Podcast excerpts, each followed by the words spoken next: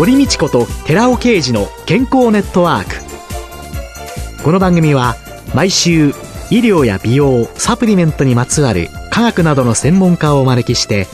私たちの健康のために役に立つお話を伺う健康生活応援番組です。包摂体サプリメントと MGO マヌカハニーで健康な毎日をお届けするコサナの提供でお送りします。ここでコサナから番組パーソナリティで神戸大学医学部客員教授寺尾啓二社長の新刊漫画ですっきりわかるなりたい体になれる栄養素大全発売のお知らせです。決められたサプリメントしか選べなかった時代から個人に合ったサプリメントを選ぶ新時代に向けて、なりたい体になるにはどんな栄養素が必要なのか、ダイエット、筋肉、美肌効果など目的別に栄養摂取、プラスサプリの組み合わせを漫画でわかりやすく解説します。寺尾啓治小佐奈社長の新刊、漫画ですっきりわかる、なりたい体になれる栄養素大全、発売のお知らせでした。こんにちは、堀道子です。今月は管理栄養士の丸尾和樹さんをゲストに迎えて、食欲の秋と健康テーマにお送りしています。丸尾さんよろしくお願いします。よろしくお願いします。5週目、ほっとするゆる食事術のすすめと題して伺っていきたいと思います。丸尾さんはフリーの管理栄養士。はい。なんとなく管理栄養士さんってどっかに所属されてるとばっかり思ってしまっている私としては。はい。この道をどうして目指されたのですか？大学に進学するときにですね、たまたま自宅から一番近い大学のパンフレットを見ていたところ、栄養学部というのを見つけまして、で、なんかそこにビビッと来てですね、もともと昔から生き物とか生物が好きで人体の構造とかですね、栄養学っていうのは食べ物に入っている栄養素と人体の、まあ、いろんな代謝活動との相互作用っていう、なんかそこにすごくビビッときまして、即決というか、運命の出会いだと自分では思ってます。プロフィール拝見しますと、最初は管理栄養士として総合病院に勤務された。はい。でも、その後フリーの道を選ばれた。病院で勤務をしていまして、で、そこでいろんな生活習慣病を持たれた患者さんの食事指導をやっていました。で、それもすごくやりがいのあった仕事なんですが、同時に悔しい思いをする場面もいくつかありまして、例えば、今でもすごく覚えているのが、30代の若い男性の方で、糖尿病の方だったんですけども、コンビニの店長をされていて、もう本当に昼夜忙しく仕事をされていると。その中で食生活がどうしてもおざなりになってしまってですね、気がついたら糖尿病が進行してしまって、で、分かった時にはもう足のですね、親指が壊死してしまってですね、切断しないといけないと。そういう方のベッドサイドに行って食事指導をしたんですけども、本当にご家族、若い奥さんと小さいお子さんもいらっしゃったんですが、本当悲痛な面持ちで、なんでこんなことになってしまったんだという中でですね、糖尿病の説明をして、食事の説明をしたんですけれども、でもその亡くなってしまった指ってのはもう戻らないんですよね。っていった形でやりがいを感じていた一方で、自分が何ができるのかなっていうところで、こういう人たちにもっとこうなる前の段階で、食事の大切さだったり、栄養のことを伝えられていたら、こういう人を減らせるんじゃないかなっていう思いがありまして、それで病院を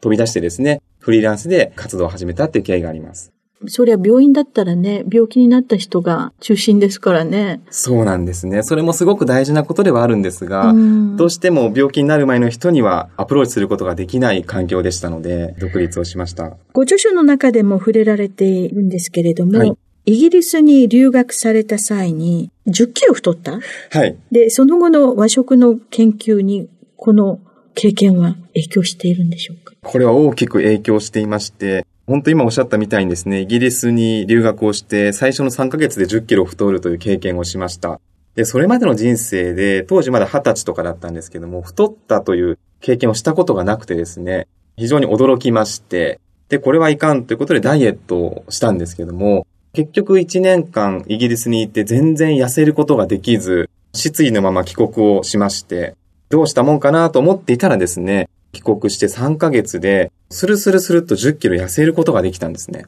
で、その時は別に何かダイエットしようと食事制限をしていたわけでも、運動に取り組んでいたわけでもなくて、ただ母親が作った日本の食事を食べていただけだったんですね。で、それだけで何の苦労もなく痩せたっていうことで、あれなんかその国の食事と自分の DNA だったり体質だったりっていうものの関係があるんじゃないかな。そういう原体験になりました。それが和食というのにはい。影響していくんですか？そうですね。やはりあの、イギリスに行きまして、食文化の違いをすごく肌で実感をしまして、同じイギリスも島国なんですが、魚をあまり食べる文化がなくて、スーパーでもやはりお肉の売り場がすごく多かったりですとか、あとやはり乳製品の文化ですとか、同じお菓子でもですね、すごく油の量とか砂糖の量が多かったりしまして、国が違うとこんなに食べてるものが違うんだなってことで、我々日本人はどういった食生活をしているんだろうというところに立ち返るきっかけになりましたね。今、改めて日本人の食習慣と健康についてっていうので、イギリスの経験だとか、いろんな今までの経験からどうお考えですか？日本人ってすごく健康意識が高いと思うんですね。いろんな健康情報のテレビ番組なんかもたくさんありますし、何か話題になると、それがスーパーの売り場から消えたりっていう、その良し悪しはあると思うんですが、健康になりたいという意識があるから起きている行動だとは思うんですね。ただそれが適切な行動に結びついていないのかなというところは思うところなんですが、ただ結果はすごく出ていると思っていまして、日本は世界に誇るですね、長寿ということで何度も世界トップになっているということで、今でも十分寿命で見れば日本人は健康的なんですが、やはり生活習慣病の方はすごく多い状況は変わっていませんし、そういったところを考えると、せっかく日本人が持っている健康意識の高さ、それをいかに適切な行動に結びつけていくか、ここが一つポイントになるのかなというふうには考えてますね。テレビ、マスコミなんかで一つこの食材がいいってなると、はもうどんどんそればっかり先ほどね、スーパーからなくなるっていうふうにおっしゃったんですけれども、それは健康に対する本当にポジティブシンキングですね。なんかあまり海外ではそういうことはないみたいでして、そういった現象というのは。うんまあ、やはりそれは健康になりたいっていう気持ちの表れではあるとは思うんですけどね。そういう意味で、それはいいんだけれども、ある意味マスコミに踊らされていて、うんヘルスリテラシーが低い日本の問題という面もあるんだろうなとそのように思います。そうすると、実際にフリーのお仕事の中で、はいそういうようなことっていうのを、お考えをどう実践に結びつけられているんですか？私が独立をしましてから、ずっとこの日本型の食生活が健康にいいということを訴えてきたんですけども、皆さん多分和食が体にいいのはなんとなくご存知だと思うんですね。ただじゃあ和食を食べようってなるかっていうとなかなかそうならない。これどうしてかなって考えたときに、ちょっとアプローチを変える必要があるのかなと思いまして、今年ですね、未来日本型食生活協会という協会を立ち上げたんですが、ここの中で何をやっていくかっていうと、普及させたいことはお米中心の食生活。これをお米ライフと呼んでいるんですが、それをみんなで食べていこうよ、楽しもうよっていうことなんですね。その中にはもちろん健康にいいからっていう要素もあるんですけど、やっぱり健康にいいから食べようよ。これではなかなか人は動かないと思うんです。ではなくて、お米中心の食生活ってすごく楽しいんだよっていうところ。例えばお米一つとっても、本当に日本人にとってはすごくかけがえのない存在で、いろんな行事があって、いろんな文化があって、いろんな思想があって、そこの背景を学ぶこと。さらには、今問題になっているサステナブルの問題ですね。お米中心の食生活を我々が率先してやることで、どういった地球環境に対していい効果があるのか。そういったいろんな視点をですね、伝えていくという活動を今始めています。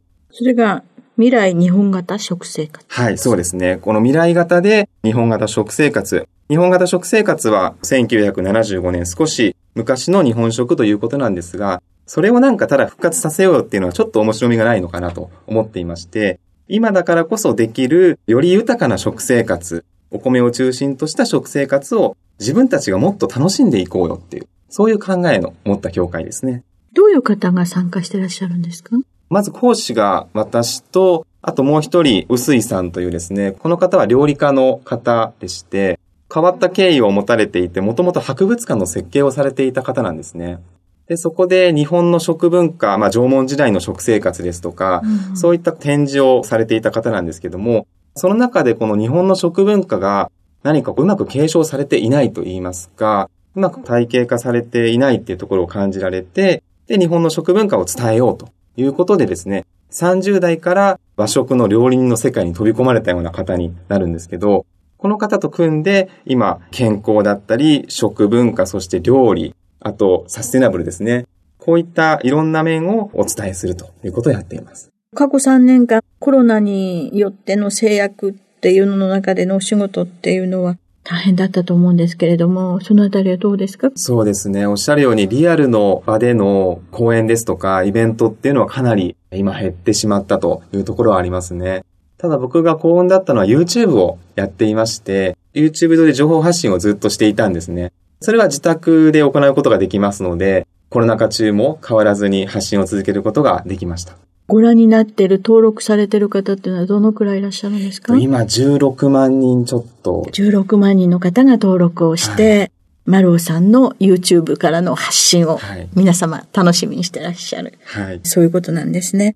心の不調、不安感を抱える人も少なくないように思いますけれども、今週は元気の出る献立というのを最後に紹介していただけますでしょうか？はい、承知しました。これは2冊目に出させていただいた本のゆる食事術の方に掲載している献立になるんですけれども、気分の落ち込みとかですね、なんかやる気がなくなってしまうというのは、栄養学的に考えますと、脳の中の神経伝達物質、これがうまく作れていないってことが一つ考えられます。ですので、それを作るのに必要な材料ですね。主にタンパク質と、あと鉄分、こういったものをしっかり補うこと。そしてエネルギーを生み出すためには、ビタミン B1 という栄養素が必要ですので、これをしっかり入れてあげてエネルギーの回路を回してあげること。あと疲労回復には抗酸化作用のあるビタミン C など、こういったものを取るのがポイントになってくるかなと思います。で、こういった栄養素が取れる献立ということでご紹介をしているんですが、まずはご飯と、そして味噌汁ですね。味噌汁は大根と豆苗を使った味噌汁としております。大根にも豆苗にもビタミン C が多く入っています。で、これがですね、他のおかずに入っている鉄分と合わさって吸収を上げてくれるって効果も期待できます。で、メインのおかずはですね、みんな大好き豚肉の生姜焼き。ご飯もすごく進む料理になっているかと思うんですが、この豚肉の中にはビタミン B1 が多く入っています。で、さらに豚肉の生姜焼きの中に入っている玉ねぎですね。この中にはアリシンという成分が入っていまして、このビタミン B1 とアリシンの組み合わせで、よりビタミン B1 が働いてくれる。体の中でたくさんエネルギーが生まれてですね、疲労回復効果が期待できます。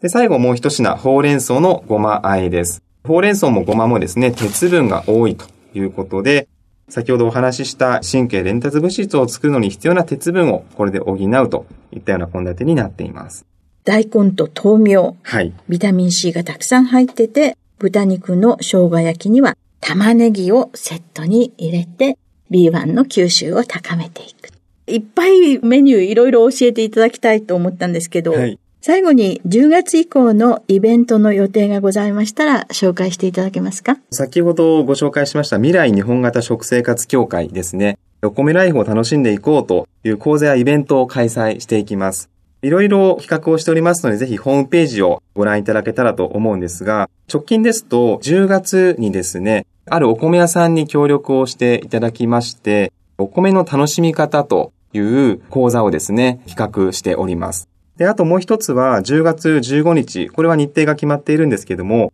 日本各地に郷土汁というですね、その地方地方の伝統的な汁物の料理があるんですね。その郷土汁を作って食べて、さらに学べるという講座を企画しておりますので、ぜひご興味ある方は、未来日本型食生活で検索していただけたらと思います。ぜひ皆様ご興味のある方、お調べになって参加いただければと思います。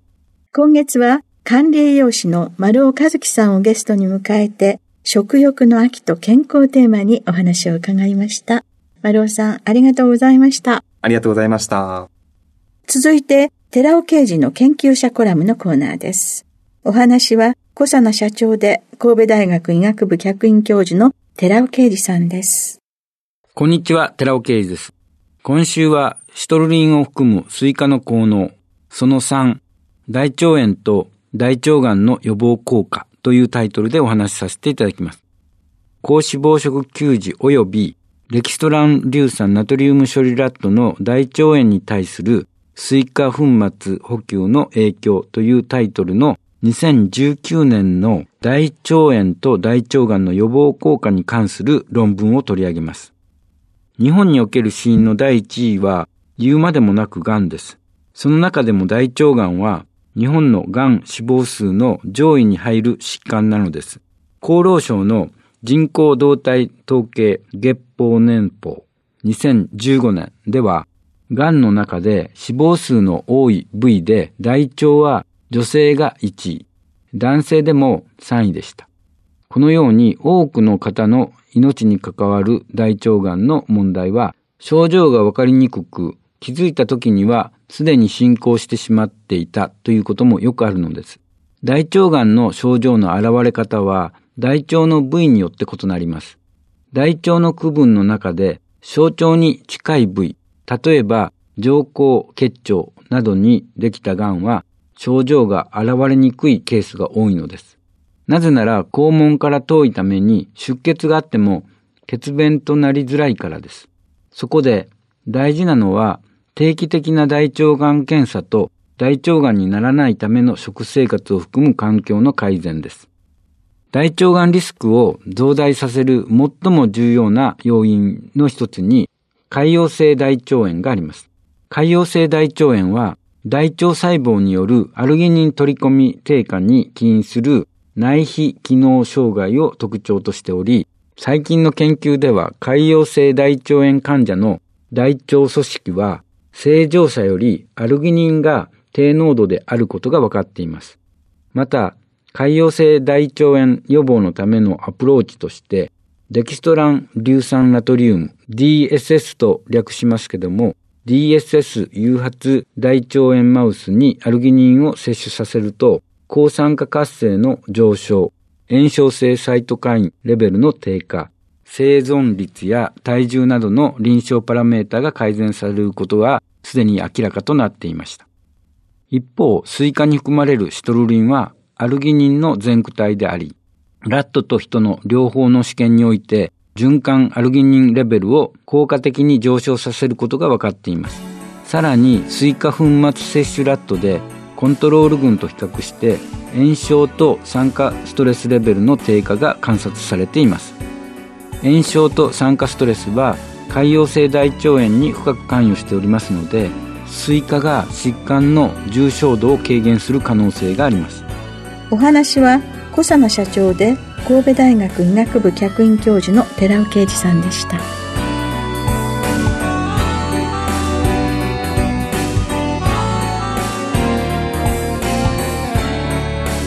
ここでコサナから番組お聞きの皆さんにプレゼントのお知らせです。私たちの体を維持するために欠かせない機能性成分であるコエンザイム Q10 Rα リポ酸 L カルニチンをデザート感覚で取れるマスカット風味のゼリー。コサナのヒトケミカルのデザートマスカット風味を番組お聞きの10名様にプレゼントします。ご希望の方は番組サイトの応募フォームからご応募ください。コサナのヒトケミカルのデザートマスカット風味プレゼントのお知らせでした。